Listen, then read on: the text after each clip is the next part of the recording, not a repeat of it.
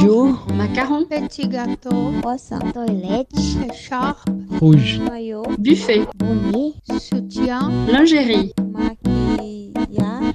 Abatture. Bâton. Casserole. En français. Votre goûter parfumé à la langue française. Salut tout le monde, comment allez-vous? Je suis Adrien Louise, c'est un plaisir d'être ici avec vous. Et aujourd'hui, je suis très, très bien accompagné. J'ai à côté de moi Fleury Johnson. Comment ça va, Fleury? Ça va bien, ça va bien. Tu vois comment tu vas, André? Voilà, je vais très, très bien. Aujourd'hui, encore mieux avec ta présence. voilà, déjà, merci beaucoup d'avoir accepté notre invitation.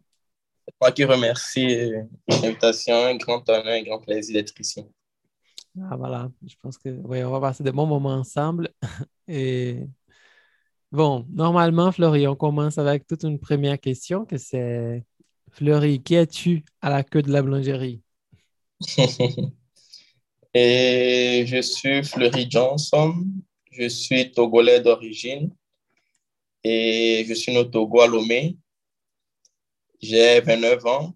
Aujourd'hui, j'habite à Rio de Janeiro. Ça fait déjà 11 ans. Je suis venu ici pour étudier et je suis médecin. J'ai fait la faculté de médecine à l'UFRJ et l'Université fédérale de Rio de Janeiro. Et après ma, ma faculté de, de médecine, j'ai travaillé un an et après j'ai fait la, la spécialisation en médecine interne qui est clinique médica. Après la médecine interne, maintenant, je suis en train de me spécialiser en cardiologie. Et, et en plus de tout, je fais aussi un travail sur mes réseaux sociaux sur euh, et santé de la population noire et antiracisme et en santé, et aussi un travail de conscientisation et de, et de donner, et comment, comment dirais-je, donner cette position de et auteur de, de la santé au patient, de, pour que le patient puisse savoir de sa maladie, pour que le patient puisse comprendre ce qu'il a et pour que le patient, le patient puisse vraiment décider et sur sa maladie et sur son traitement. Donc, euh, c'est un travail en vérité que je fais depuis mes 12 ans.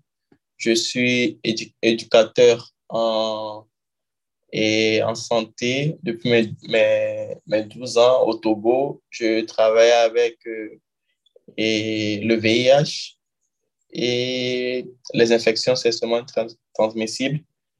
Et donc, euh, après tout, quand je suis venu aussi au Brésil, après avoir fait la faculté de médecine, je me suis dit, bon, il faut qu'aujourd'hui je fasse ce travail en, en utilisant les nouveaux, les nouveaux moyens que nous avons. Donc, euh, les nouveaux moyens que nous avons sont les réseaux sociaux. Donc, à partir de, des réseaux sociaux, j'arrive à faire ce travail. Ah, incroyable. Très beau déjà. Et récemment, il y a eu des images qui ont bouleversé un peu les réseaux au niveau de la médecine. C'était les premières images des, des livres d'anatomie avec des gens avec la peau noire. Hein? Euh, je pense que tu as. Peut-être que j'ai vu ça sur tes réseaux, je ne sais pas. Probablement. Hein. Euh, et quand j'ai vu ça, je me suis dit, ah, c'est vrai, hein, je n'ai jamais vu dans les livres de biologie, dans les livres à l'école et tout, et jamais, jamais il y a eu des corps noirs. Hein. Malheureusement, les corps noirs sont, sont utilisés pour euh, étudier et les corps noirs sont utilisés pour euh, et penser. Genre, euh, les sont utilisés pour, euh, pour, que, les, pour que les professionnels de, de la santé étudient, mais les corps noirs ne sont pas valorisés, genre, euh, dans le sens où on peut, on a, dans le sens où on rencontre les corps noirs dans les livres. Donc, c'est toujours les corps blancs. Quand je suis entré à la faculté de médecine, on fait les cours d'anatomie au premier semestre. Donc, c'était vraiment bizarre de voir autant de corps noirs morts avec lesquels on étudiait. Vraiment, ça nous, ça nous servait d'études, mais c'est vraiment, c'était, je trouvais ça vraiment bizarre qu'il n'y avait que des corps noirs. Oui, il n'y avait que des corps noirs pour ces études. Il y avait un corps blanc, mais le corps blanc, c'était d'un professeur et qui a donné son corps.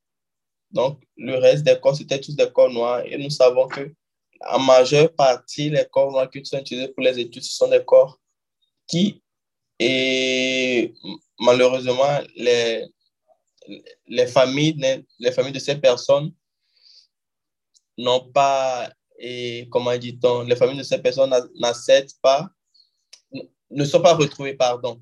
Les familles de ces personnes ne sont pas retrouvées, donc, et sont considérées comme indigènes, enterrées ou données à des facultés de médecine. Et à partir de ça, les étudiants étudient. Wow! J'imaginais pas. C'est encore plus dingue. Hein. Donc, euh, probablement les, gens qui écrivent, qui, qui, font les images des livres des médecines, ils utilisent le, un corps noir pour voir les détails du corps et au moment de dessiner, ils vont colorer ça en blanc. En blanc, oui. Un peu comme ils ont fait avec Jésus, quoi. c'est ça. C'est ça, c'est ça. Parce que vraiment, c'est vraiment étonnant. Tu ne vois que des noirs. Tu te dis, pourquoi autant de noirs ici? Tu penses que ça, c'est peut-être une exclusivité du Brésil? Tu as étudié déjà la médecine ici ou tu as commencé au Togo déjà? J'ai commencé au Togo, mais au Togo, nous sommes tous noirs. Il n'y a que des noirs au Togo. Donc, c'est rare de rencontrer un blanc au Togo. Donc, au Togo, c'est vraiment... J'ai fait la première année au, au Togo. Et après, j'ai toujours rêvé d'étudier hors du Togo. Donc, euh, j'ai essayé de j'ai essayé d'étudier en France, j'ai pas pu parce que à l'époque, c'était à l'époque du président Sarkozy. Donc, j'avais pas eu le visa. Et alors, je suis parti, j'ai réussi pour l'université Kofi Annan de la Guinée et aussi et à Dakar, pour étudier à Dakar, Sénégal. Mais je suis parti en Guinée. Je suis parti en Guinée, une semaine après, j'ai su que j'ai réussi pour le Sénégal et au, Brésil. Donc, je ne savais pas ce que j'allais faire. Et je mon père m'a demandé d'aller parler avec un professeur. Donc, le professeur qui m'a dit, bon, viens ici au Brésil, que ce serait mieux. Parce que c'est une réalité un peu plus proche de, la de la réalité que nous avons en Afrique. Donc, et que pour lui, il ne, me recommande, il ne me, il me conseillerait même pas d'aller en France. Il me conseillerait de venir au Brésil et aussi par le fait que il y a plus de noirs ici, tout et tout. Donc, lui pensait que ce serait mieux que je vienne ici au Brésil. Donc, j'ai pris mes choses. Trois mois après, j'ai quitté la Guinée, suis rentré au Togo, j'ai fait mes valises et puis un mois après, je suis venu ici au Brésil. Et donc, tu déjà, avais déjà un désir d'étudier à l'étranger, hein, de partir faire tes études à mm. l'étranger? Oui, depuis, depuis tout petit. La première fois que j'avais tenté, c'était à, j'avais 13 ans. Et parce que j'ai la famille, j'ai plein de gens de ma famille en, en, en Europe, surtout en France. Donc, euh, ma tante m'avait inscrit dans un collège en, en France, mais elle voulait que j'aille pour que je puisse faire, euh, je puisse finaliser l'inscription. Mais, et en ce moment, au Togo, pour pouvoir, pour, pour qu'on puisse avoir le, la nationalité, pour pouvoir avoir le passeport, il faut avoir la nationalité. Genre, tu nais au Togo, mais tu n'es pas togolais. Tu n'es que togolais si tu as un parent togolais. Ah oui. Mhm. Donc, et il faut entrer avec un processus de, de, de, demande de nationalité togolaise par la nationalité togolaise de tes parents, de ton père, de ta mère, par exemple. Donc, euh, j'ai demandé la nationalité. Ça a duré un temps avant de sortir. Et quand c'est sorti, j'avais déjà perdu et le temps. Quand c'est sorti, après, il faut entrer avec la demande de passeport, la demande de la carte d'identité et après la demande du passeport. Donc, j'ai perdu et le temps pour pouvoir euh, et aller faire la, le lycée en France en ce moment. Oui. Et donc, après, j'ai. Mais je, je, suis vraiment content d'être ici. Je crois que ça a été la, la meilleure chose que j'ai faite. Ah, parfait. Et, et la médecine, quand est-ce qu'elle t'est arrivée? C'était depuis petit aussi? ou Comment ça? Comment tu as décidé? Oui, à ce que je me rappelle depuis mes quatre ans, j'ai toujours voulu étudier la médecine. Je disais que j'allais être médecin. Mon père aussi. Je ne sais pas si c'était une, si c'était une décision qui était à moi ou à mon père, parce que je me rappelle, je disais que j'allais être médecin, lui aussi disait que oui, que c'était ça, que c'était bon. Donc, euh, je crois que c'était un mélange de, de désirs, en fait. Donc, lui et moi, en fait, on a, je disais qu'à 9 ans, j'ai, on m'a mis dans une école d'art, de dessin d'art, et pour peindre les tableaux, tout et tout. Donc, euh, et au même moment, je suis parti dans la maison d'un, d'une tante à moi qui était mariée avec euh, un artiste plastique, un artiste plasticien. Donc, j'ai vu ça, sa routine. Il se réveille le matin, il peint et il sort de la maison pour se promener, il revient, il mange, il, dessine encore un peu, il peint encore un peu. Je me suis dit, bon, ça, c'est une belle vie. Et le gars, il avait une Mercedes, il a une Mercedes aujourd'hui aussi, une Mercedes, une BMW. Je me suis dit, ça, c'est une, ça, c'est une belle vie, ça, c'est, c'est la vie que je veux. Parce que- Tout le monde, nous tous. il se réveille, il commence par travailler à 9h. Et à midi, 11h30, il a déjà fini. Et puis à 15h, il revient travailler jusqu'à 17h. Ça, ça, c'est une belle vie. Et, et je- j'ai dit à mes parents que je voulais être artiste peintre. Ils ont dit, mais tu es malade. Mais, mais, tu es malade, c'est c'est pas possible parce que. Et d'où sors-tu ça d'être artiste peintre? Parce que c'est pas, ils disent que c'est pas aussi évident, c'est pas aussi facile d'être euh, artiste peintre parce que c'est une profession vraiment difficile. Il faut avoir plus de chance que de talent. Que tu n'as juste pas besoin d'être euh, talentueux, il faut avoir beaucoup de chance. Parce qu'en ayant, parce que il y a plein de talents, mais qui n'arrivent pas à se concrétiser, à concrétiser et le, le travail. Et que c'était plus facile d'être médecin que d'être euh, et artiste peintre. Oui. Et je me, que pour, pour être médecin, il faut juste étudier. Que tu as juste besoin d'étudier, c'est fini. Que tu n'as pas besoin de faire plus que, plus que ça. Mais pour être artiste, il faut étudier, il faut avoir le talent, il faut avoir la chance, il faut, il faut être au bon moment et au bon moment. Au bon endroit, au bon moment. Là, je me suis dit, bon. Et c'est vrai. Donc, ils disent, bon, pourquoi tu ne fais pas l'architecture? Genre que tu aimes, tu aimes dessiner, donc tu peux utiliser autant l'architecture et, et un travail que ils se disent que c'est un travail un peu plus sûr. Après, j'ai vu, je me suis dit, bon, je vais être médecin, même c'est c'est- c'est plus facile. Oui. ça. Ah, c'est drôle hein, de dire ça, ouais. Euh, parce qu'ici au Brésil, euh, la, la médecine, c'est considéré un, un des cours les plus, des plus difficiles d'accès. C'est pas, hein, c'est ça se passe au Togo, hein, mais Au Togo aussi. au Togo aussi, oui.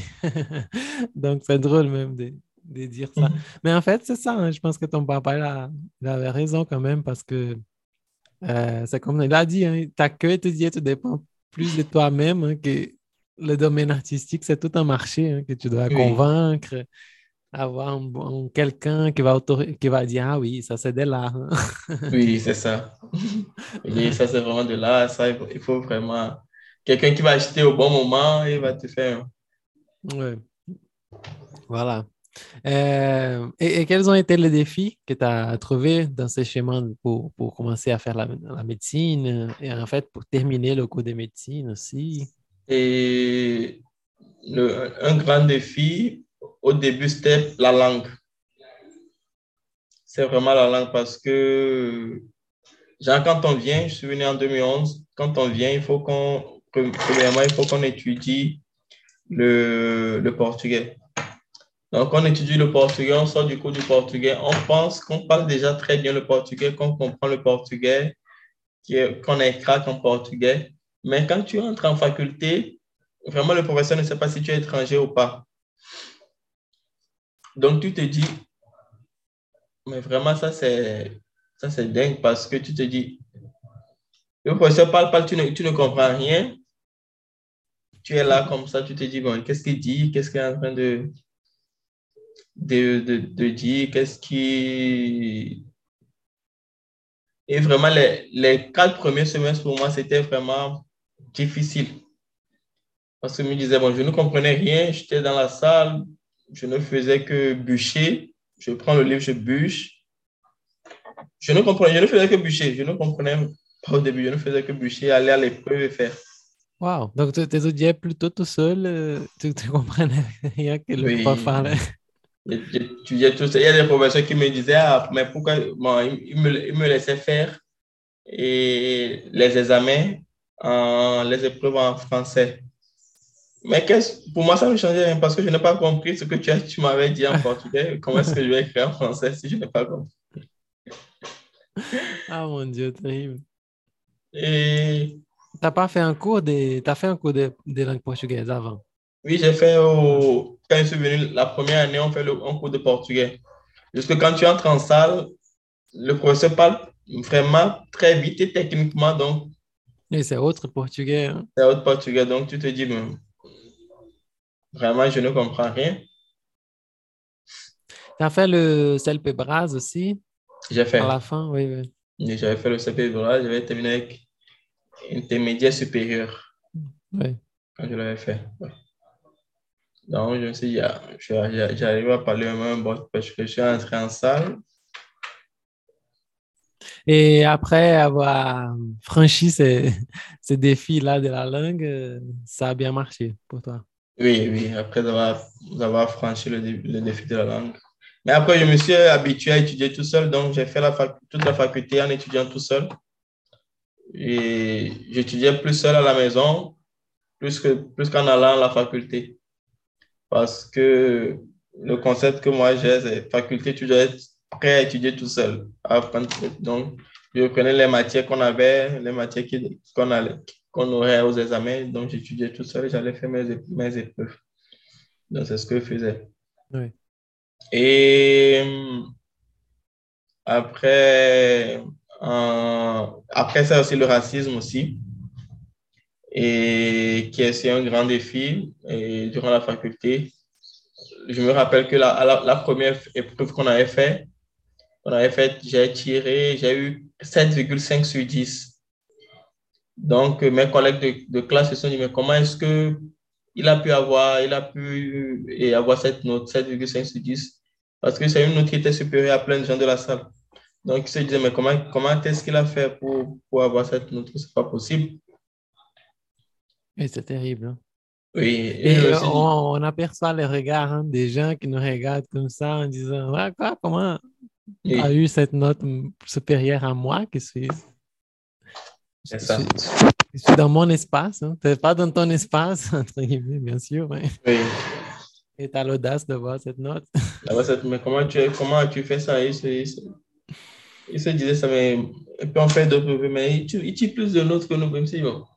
C'est parce qu'ils pensent que tout la- quand on est africain, on est, on est borné, on est, on est bête, on ne sait rien.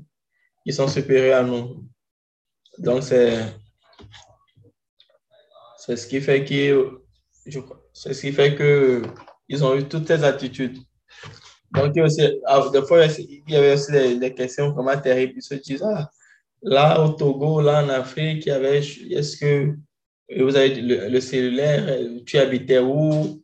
Est-ce que tu habitais dans la forêt? Dit, bon, comment est-ce que ces gens ont pu accéder à une faculté s'ils ne savent rien, premièrement, de la géographie, et deuxièmement, de, genre de la culture de, des, des- autres pays? Dit, bon, ça, c'est pas possible parce que pour moi, au Togo, quand on, quand on a accès à l'université, durant toute la formation à l'école, on te donne un peu de notion de, tout et de tous les lieux pour que tu aies une, vision et un peu critique sur le monde.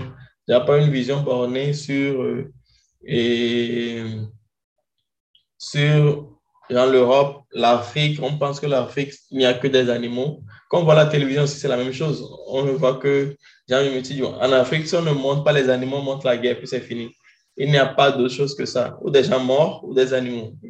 Des fois même, je, je blague en disant en Afrique, c'est comme si en Afrique, on n'a que des animaux parce qu'il n'y a pas de personnes. Il n'y a pas de ville, il n'y a pas d'économie qui fonctionne, il n'y a rien qui fonctionne, il n'y a que des animaux parce que c'est ce que la télévision montre. Donc, euh, cela est renforcé par le racisme et cela est renforcé et à l'école. Quand tu demandes aux gens qu'est-ce qu'ils ont appris sur l'Afrique, les gens ne savent, les gens ne savent rien. Donc, euh, ça fait que et, ils reproduisent ce genre de, de choses. Donc, c'était des choses qui m'énervaient vraiment quand j'étais à la faculté. Je me disais, comment est-ce que les gens se disent qu'ils ils sont à la faculté de médecine, ils ne savent même pas. C'est pas. Faculté de médecine, vraiment, tu dois savoir un peu de tout, c'est pas possible.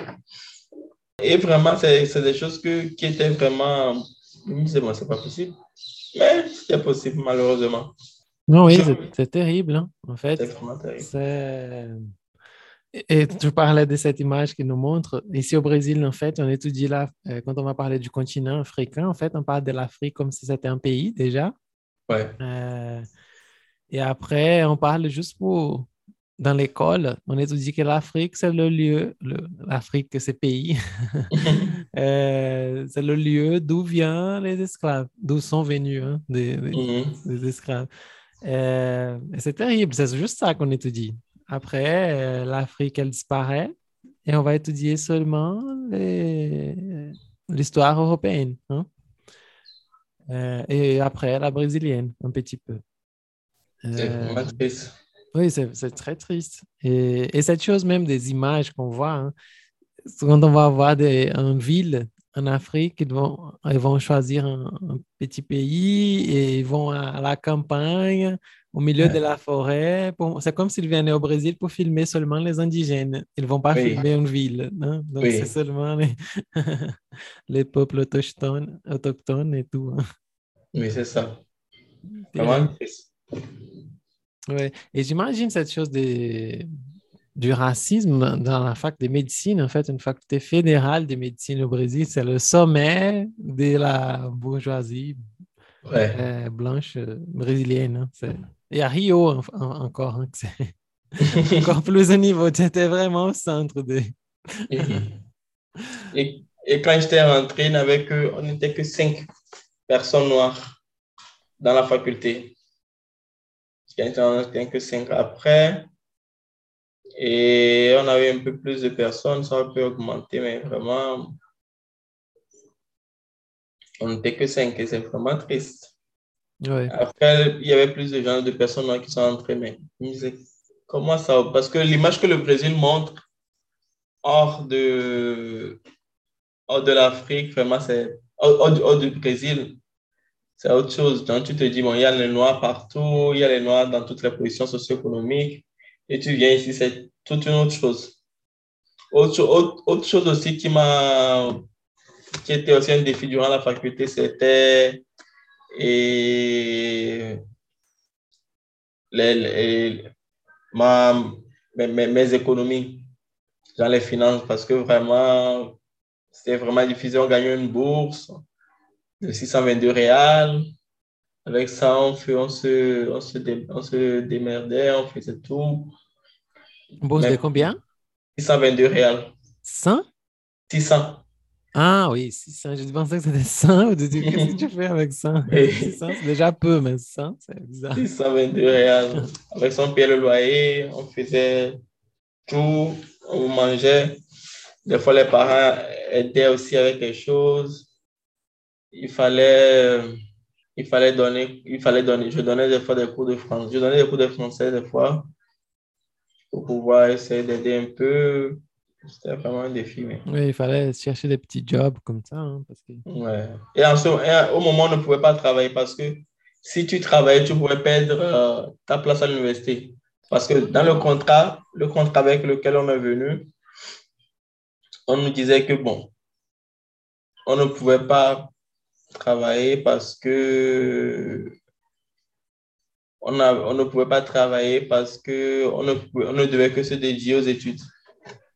Mais c'était vraiment difficile. Et quand tu, quand on savait, tu ne pouvais pas avoir la carte de travail, parce qu'avec notre visa, on ne pouvait pas avoir un cadre de travail. Maintenant, on a droit à ça. Mais c'était vraiment difficile parce que, oh, Non, c'est dingue. Qu'est-ce qu'on fait avec 600 reais à Rio?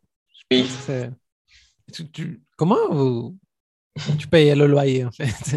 et tu payes le loyer, tu, C'est fini, hein? tu ne, tu ne faisais que prier. Et cette chose que, euh, dont tu as, parlé, que cette image du Brésil où c'est un pays où, où le racisme n'existe pas, on a déjà tout résolu, tous nos problèmes euh, sociaux en relation à ça, il y a des noirs partout et tout. C'est vraiment choquant quand j'ai découvert qu'il y avait cette image. Parce que ici, on sait que ça n'existe pas, mais, mais quand j'ai découvert qu'il y avait cette image, euh, avec les euh, quand Bolsonaro a gagné les élections, qui un, ami français, il m'a envoyé un message, et je, l'ai connu quand j'ai fait mes études. Il m'a envoyé euh, un message en disant Qu'est-ce qui se passe? Hier, le Brésil était un pays progressiste, avec tous les droits des femmes, des Noirs et tout. Et aujourd'hui, vous avez élu Bolsonaro. Je dis, quoi? De quel Brésil tu parles là? Je ne connais pas ce Brésil-là. C'était vraiment, on rigole, mais c'est c'est dingue cette image. Malheureusement. Ouais. Euh, et tu as déjà commencé à parler de, de cette- ces impressions que, que tu as déjà reçues à la fac euh, à propos de l'Afrique. Et en fait, je t'ai connu la première fois sur TikTok hein, euh, où tu as fait une vidéo justement parlant de ça. Tu, mettais plusieurs phrases. euh, je pense que ce sont des phrases que tu as entendues quand tu étais à la fac même. Et euh, après, tu réfutais toutes ces, affirmations à propos de l'Afrique, hein, toutes ces questions un peu bizarres hein, en mettant l'Afrique comme un continent, des, comme tu as dit, où il n'y a que des forêts, des animaux et tout. Et, en fait, tu refusais tout ça et à la fin, tu, tu laissais un message en disant que c'était important de multiplier des récits plus sains sur l'Afrique, hein, sur les Africains. Euh, et, donc, cette idée, ce qui t'a poussé à faire cette vidéo et à commencer à faire ce travail sur les réseaux, ça a été justement euh, cet impact qui t'a causé là à la fac, euh, les impressions des Brésiliens sur l'Afrique? Ouais, ouais. C'est vraiment ça. Parce que je me suis dit, comment est-ce qu'on peut être. Et parce que c'est pas quelque chose que seulement moi je passe. Il y a plus de. Il y a d'autres Africains aussi qui sont venus étudier ici. Il y a d'autres Africains qui sont venus dans d'autres contextes aussi qui passent par la même chose. Donc, je me suis dit, bon, il faut que j'essaye, je, fasse euh, un travail comme ça pour conscientiser sur et ce qui est ré- réellement l'Afrique et que l'Afrique est plus que ce qui apparaît à la télévision. Et, tu as des recommandations, par exemple, des, des, chaînes africaines qui montrent une Afrique différente? Je sais qu'il y a TV5 Monde Afrique, où il y a des séries, des novellas qui sont assez intéressantes. hein. J'ai déjà regardé quelques-unes qui montrent euh, l'Afrique comme une ville. hein. Ce. Oui, il y a TV5, TV5 Monde d'Afrique, il y a TVA Africa, je crois il y a Africa, Africa et 24, Africa 24, Oui. Africa 24 aussi. Et il y a aussi une télévision que j'ai. Il y a il y a, il y a, il y a- mais sur les gens sur euh, et les satellites, il y a aussi d'autres télévisions africaines comme euh, et TVT, qui est la télévision togolaise qui montre, par exemple, euh, sur le Togo, ORTB, qui est la télévision, et, et ORT ORTB, qui est la télévision béninoise. Il y a la télévision sénégalaise aussi. Il y a, il y a plein, il y a plein de télévisions aussi qui montrent ça. La télévision camerounaise aussi, avec ça aussi, on peut voir, par exemple, les images sur notre Afrique. Et je crois que c'est ça. Et aussi chercher aussi des, des films africains et des séries africaines. Genre, il y a Nollywood, par exemple, qui nous montre plein, plein, plein de, plein de, de films nigériens. Donc, on voit une autre Afrique avec, euh, avec une autre vision, genre basée aussi un peu sur la, basée aussi sur la culture genre du Nigeria, mais aussi on voit la ville, on voit des gens qui vivent, qui travaillent, dans des choses comme ça. Oui, des gens avec des voitures, des smartphones, euh, enfin, des- de la vie réelle, quoi. Terrible, hein? Oui. Euh, donc voilà, peut-être que la une solution pour nous, c'est échapper de ces, cette ces médias euh, européennes, euh, hollywoodiennes, peut-être, hein, et même brésiliennes, parfois. Exact. Euh, bon, une autre chose que j'étais accompagné sur tes réseaux, c'est tu, tu fais pas mal de posts en parlant des sports. Je vois que souvent tu, tu montres que tu fais du sport, tu te lèves tôt pour courir, faire de, de la gy- gym, des choses comme ça. Euh, et maintenant, tu as commencé un- une spécialisation, on dit en français, on peut dire spécialisation en cardiologie. Oui. Euh, et il a une relation, cet, amour du sport à la cardiologie. Tu peur d'avoir des crises, faire des crises cardiaques ou- Bon, non, il n'y a pas de relation directe. En vérité, j'ai toujours aimé le sport. Et j'ai fait du karaté, j'ai fait de la vitesse 100 mètres. Et donc, j'ai toujours aimé le sport. Je jouais au foot. Et moi, je faisais la natation, je jouais au tennis. Donc, j'ai toujours aimé le sport. Ça n'a jamais eu une relation directe, en vérité, avec la médecine. Et j'ai- j'ai- j'aimais faire le sport parce que j'aimais. Et quand j'étais petit, j'aimais faire le sport, mais je ne savais pas que ça avait une relation directe avec la santé. J'aimais faire parce que. Et je pensais que je devais faire parce que. Juste parce que j'aimais. La cardiologie, en vérité, quand j'étais entré à la faculté, j'avais déjà pensé faire la cardiologie, mais après, je me suis dit, bon, ça, c'est vraiment difficile surtout les électrocardiogrammes, donc je ne ferai pas, j'ai pensé à autre chose. Et c'est quand j'étais rentré au Togo en 2000, Oui. en 2020 que je me suis dit, j'ai pris et l'électrocardiogramme de mon père, le CG de mon père, l'électrocardiogramme de mon père, et j'ai vu que il avait déjà une insuffisance cardiaque, il avait déjà eu et un infarctus que lui-même ne savait pas parce qu'il était diabé- diabétique, parce qu'il était diabétique.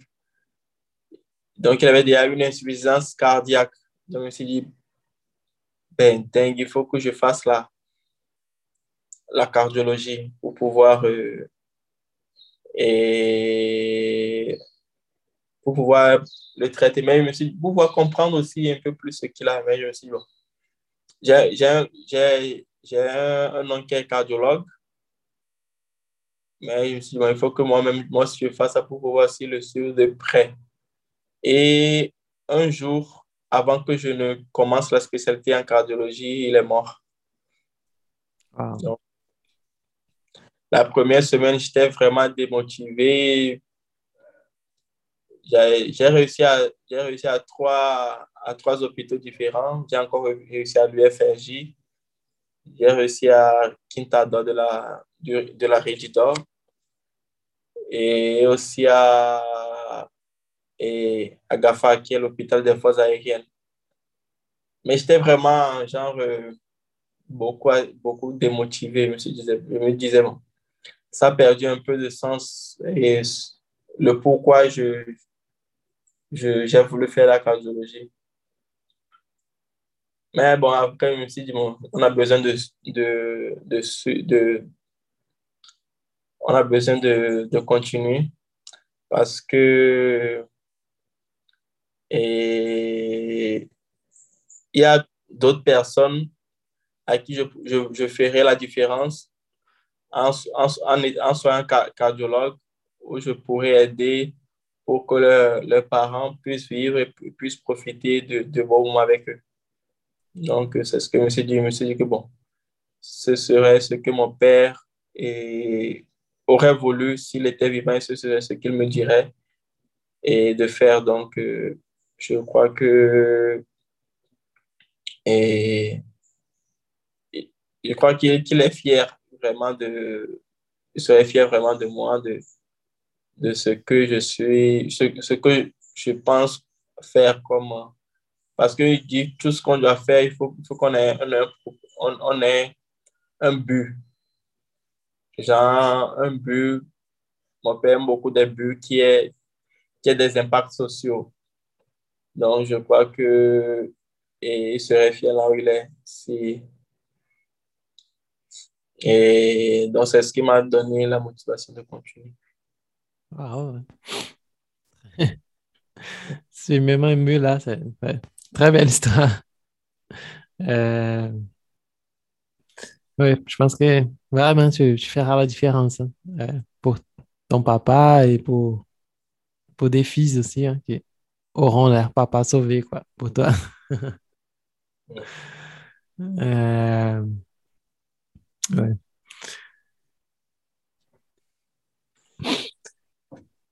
On recommence. Euh, bon, euh, je pense qu'on peut. Je sais pas. euh, J'ai envie de.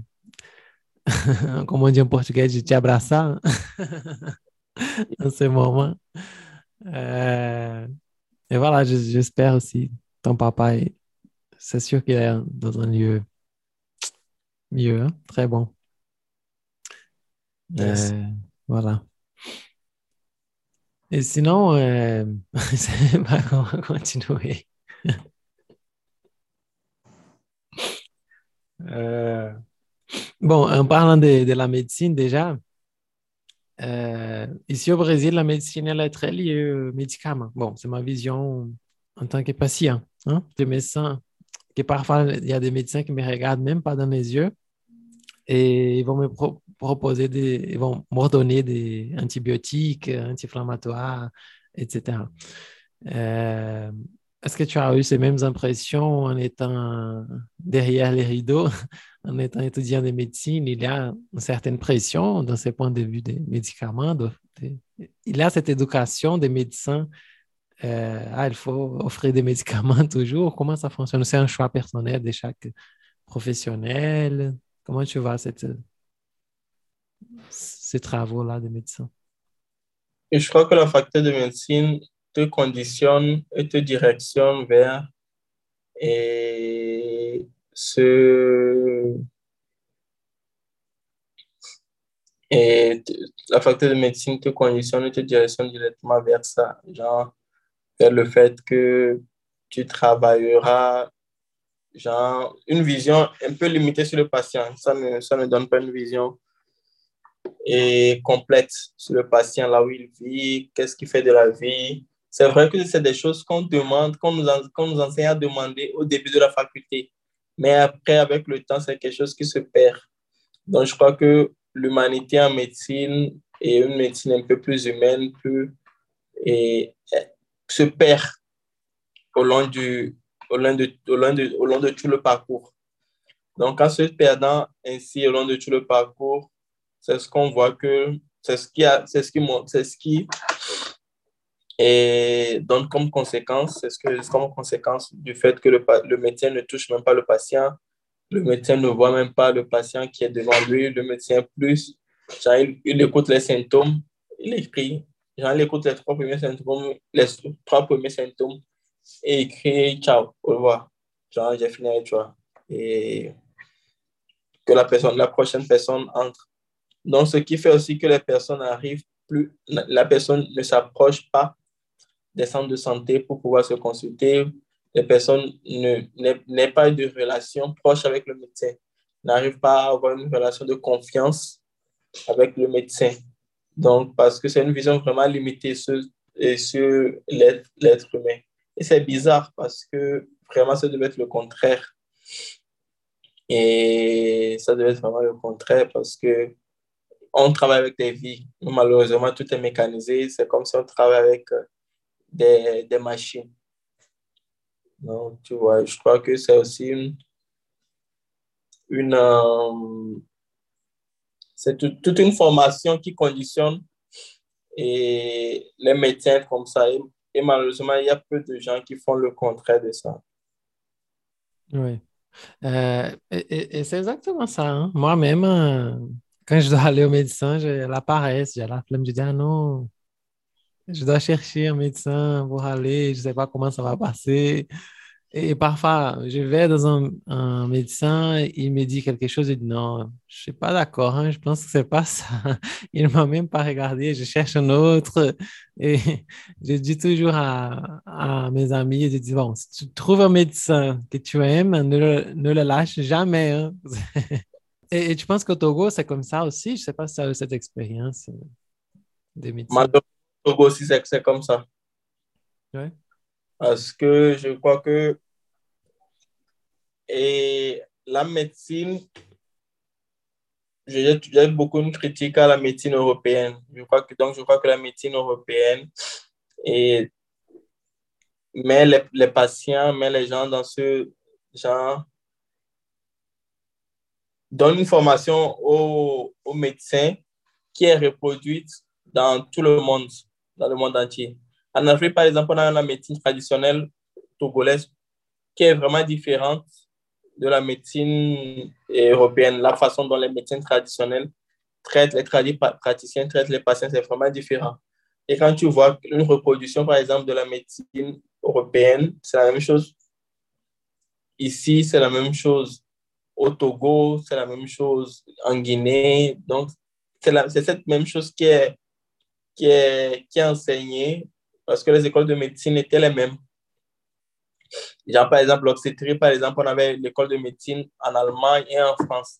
Donc, la reproduction dans le monde, tout le, tout le monde allait étudier là-bas et reproduisait la même chose au monde, genre, dans le monde. Donc, genre, par exemple, quand les, quand les femmes sont en, en travail, ils disaient, ah, les gens disaient, ah, bon, quand tu, quand tu es parti coucher avec quelque chose là, tu n'as pas réclamé, maintenant tu as réclamé pourquoi? Et c'est les mêmes phrases qui sont utilisées dans le monde entier. Ouais. Tu vois, donc, il faut qu'on ait une. Et c'est important d'avoir cette critique au, à la médecine occidentale pour qu'on puisse dire, pour qu'on puisse et pour qu'on puisse et changer changer ce genre de choses. Donc, euh, je crois que c'est ça. Et aussi, je pense que nous devons et, et c'est la même chose qui avec, avec mon père aussi. Il y avait le néphrologue qui suivait mon père vraiment. Je me disais, bon, je me disais, bon, le, le gars vraiment, il, il travaille avec. Il, il y a un ami qui était en train d'étudier avec qui avait la première année. Il dit, bon, c'est sûrement parce qu'il est surchargé. Il dit, bon, si tu es surchargé, il faut alors diminuer le nombre de patients que tu as parce que et si c'est ça que tu fais, ça montre directement que tu ne veux que l'argent. On travaille, la médecine est un travail aussi, mais vraiment, il faut, c'est un travail qui, qui a directement un impact sur la vie des personnes. Donc, ce n'est pas juste, quand tu vas faire la dialyse, tu ne vas pas, et tu ne vois plus jamais la personne. Tu viens, on te parle, tu n'écoutes même pas. Et c'est ça. Donc, euh, vraiment, c'est vraiment triste. C'est vraiment triste parce que je me disais, bon, c'est pas possible. Oui. Oui, je pense que ce point-là que, que tu as touché, c'est très, très important de réduire le nombre de patients. Tu n'as pas le temps à te dire, ah, je ne peux pas passer une heure avec un patient. Mhm. Et tu ne peux pas parce que tu as pris 20 personnes dans une journée. hein. Donc, euh, prends 10 personnes, 6 personnes dans une journée. hein. Comme ça, tu... Il est arrivé à la, le gars il est arrivé à la clinique de dialyse et, et Jean ne parlait pas avec les patients. Il n'entrait que dans la salle, il sortait, il allait, et puis il s'en va. Genre, les patients essayaient de parler avec lui, il n'écoutait même pas. Il marche, il, s'en va. Genre, tu te dis, mais vraiment, quel est, quel est ce travail que tu fais? Oui. Non, c'est bizarre. hein. Si tu veux faire ce travail, soit euh, il y a un- une partie de radiologie, hein. donc tu vas travailler juste avec les images. C'est Et ça. voilà, on fait ça. C'est dingue, hein. Et ça, ça nous en- énerve même, hein, parce que on se sent pas important même, hein. On se dit, putain, je- important et, et c'est ça, c'est un service, hein. Et, et je sais pas, c'est bizarre parce qu'il y a cette idée que le médecin, supérieur même, hein. Il ne se sent pas comme quelqu'un qui te rend un service, hein. Donc, c'est putain, tu me rends service et tu fais un service de merde. Donc, c'est bizarre. Hein? Si c'était pas un médecin, je pense que n'y avait pas toute cette, euh, gloire d'être médecin et tout. Euh, je pense que la relation est différente. On n'accepte on accepte pas ça d'un maçon, d'un menuisier. On n'accepte on accepte pas ce type de choses. Hein? Euh, d'un service euh, mal, mal fait même, hein, on peut dire. Mais quand c'est un médecin, parfois, on, on accepte. C'est ça, c'est vrai. C'est terrible. A toujours été montré comme si c'était une profession vraiment. Genre, c'est genre, c'est une profession. été une fausse image que c'est une profession supérieure. Donc, cela fait que le médecin maintient ce statut de genre, je suis supérieur à tout. C'est ça. et- Oui. Et, donc, pour, pour essayer de, penser à d'autres, euh, euh, comment on peut dire, d'autres euh, approches, comment tu fais? Tu cherches des, médecines d'autres pays? Je pense que là, j'ai déjà entendu parler que les médecins cubains, ils sont, ils ont un- une approche différente. Je sais pas. Comment toi-même tu fais pour, pour essayer de casser avec ce cercle vicieux-là? Je, je travaille toujours avec la médecine et occidentale, mais je mais une vision plus humaine, une vision plus humaine, une vision et en rompant avec euh, avec tous ces faits que que tout, tout- nous tous qui, avons, qui avons étudié la médecine occidentale et nous avons on nous a enseigné. Donc, euh, je travaille toujours avec ça parce que je ne dirais pas que je suis en train, je, fais une médecine qui est, qui est différente, mais j'ai totalement une autre vision sur le patient. Un patient doit être écouté, un patient doit être vraiment bien examiné, un patient, un patient doit être touché. Nous devons vraiment faire en sorte que le patient puisse et sortir de la, de la consultation sans aucun doute. Et s'il y a un doute, lui laisser une porte ouverte pour qu'il puisse dire Ah, je peux consulter mon médecin quand je veux. Donc, euh, c'est ce que je fais. Des fois, les gens pensent que je suis en train de faire genre, une mé- médecine. Il y a des gens, il y a des patients qui arrivent au, au, au cabinet et me disent Ah, j'ai arrêté d'utiliser tous mes médicaments. Je sais que tu, trava- tu travailles avec la santé de la population noire, donc je voulais que et tu résoutes mon cas pour que je ne, trouve, je ne pre- prenne plus de médicaments. Je lui ai dit, bon, non, mais je ne fais pas un travail qui est différent de la médecine occidentale, mais c'est un travail que je fais pour que nous deux, on puisse arriver à un consensus sur ton traitement. Ouais. Pour que ça- un- et un consensus de partage. Donc, c'est ce que je, ce que je fais comme Oui, c'est beau. hein. En fait, après écouter ça, laisse-la le téléphone de ton cabinet parce que je pense qu'il y aura des gens qui vont, vont vouloir te chercher. Quoi. Euh, bon, et je vais profiter de l'occasion d'être devant un futur cardiologue. hein. et je vais- j'aimerais savoir une chose dont je suis sûr que tout le monde qui nous écoute euh, euh, ont envie de savoir. hein. Comment on fait pour, pour guérir un cœur qui a été brisé par un chagrin d'amour? syndrome du, du cœur détruit. C'est le temps. Le temps, oui. Il n'y a pas de médicaments. Il n'y a pas de médicament. Le meilleur remède, c'est le temps. Oui. Il faut oublier la crémose, comme on dit au Brésil. C'est ça. Tempo, seulement le temps pour faire oublier la dulcinée. Oui, voilà. Ah, c'est bon. Et, et, euh, Fleury, est-ce qu'il y a une question que tu penses c'est important ou, ou quelque chose que tu penses que c'est important de dire et que je ne t'ai pas posé? Hum, Je pense que, je pense que non. C'était vraiment bon aussi pour euh, me distraire un peu. Parce que malheureusement, c'est un, c'est un jeu vraiment difficile, mais c'était bon pour me distraire un peu, pour rire un peu, pour essayer d'oublier un peu. Oui.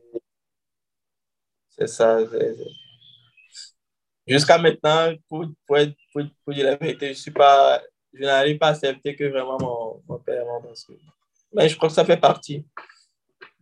Parce que, je, comme je le dis, je crois qu'il était mortel. Ça fait partie. Ah, mais il sera, il sera Mm. toujours là avec toi. hein.